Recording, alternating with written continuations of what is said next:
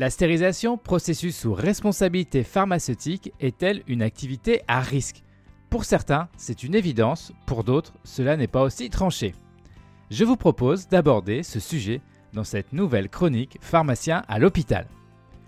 Mais avant de commencer, un petit clic sur abonnement et 5 petites étoiles en commentaire serait vraiment bien pour soutenir ce podcast.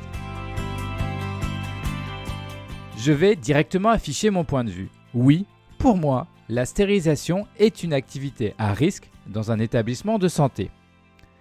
Et je dis pas ça pour mettre en avant ce service par rapport à d'autres tout aussi importants, mais quand même, la stérilisation est indispensable au bon fonctionnement d'un bloc opératoire.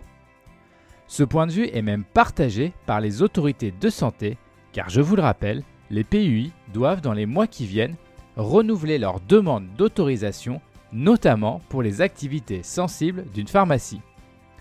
Donc oui, la stérilisation présente une importance dans l'organisation d'un établissement.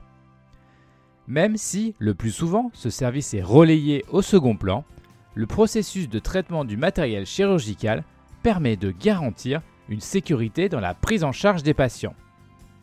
Car tout le fonctionnement d'une unité de stérilisation est dédié à mettre à disposition du matériel chirurgical répondant à la réglementation sur les niveaux de stérilité attendus.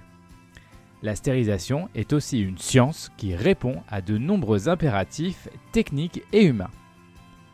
Il faut également noter que l'action de stérilisation s'étend également à l'entretien et au suivi des dispositifs médicaux réutilisables composant les boîtes, sachets et autres emballages.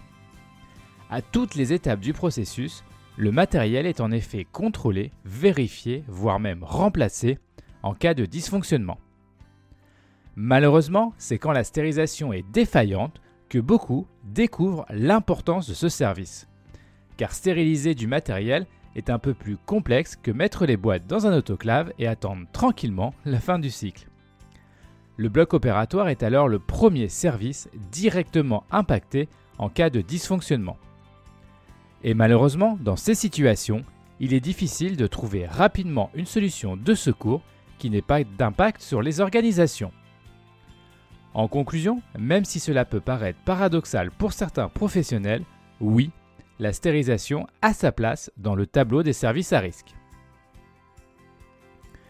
Merci d'avoir écouté cette chronique en entier. N'hésitez pas à réagir, notamment sur les réseaux sociaux. Je vous donne rendez-vous pour un prochain épisode de Pharmacien à l'hôpital.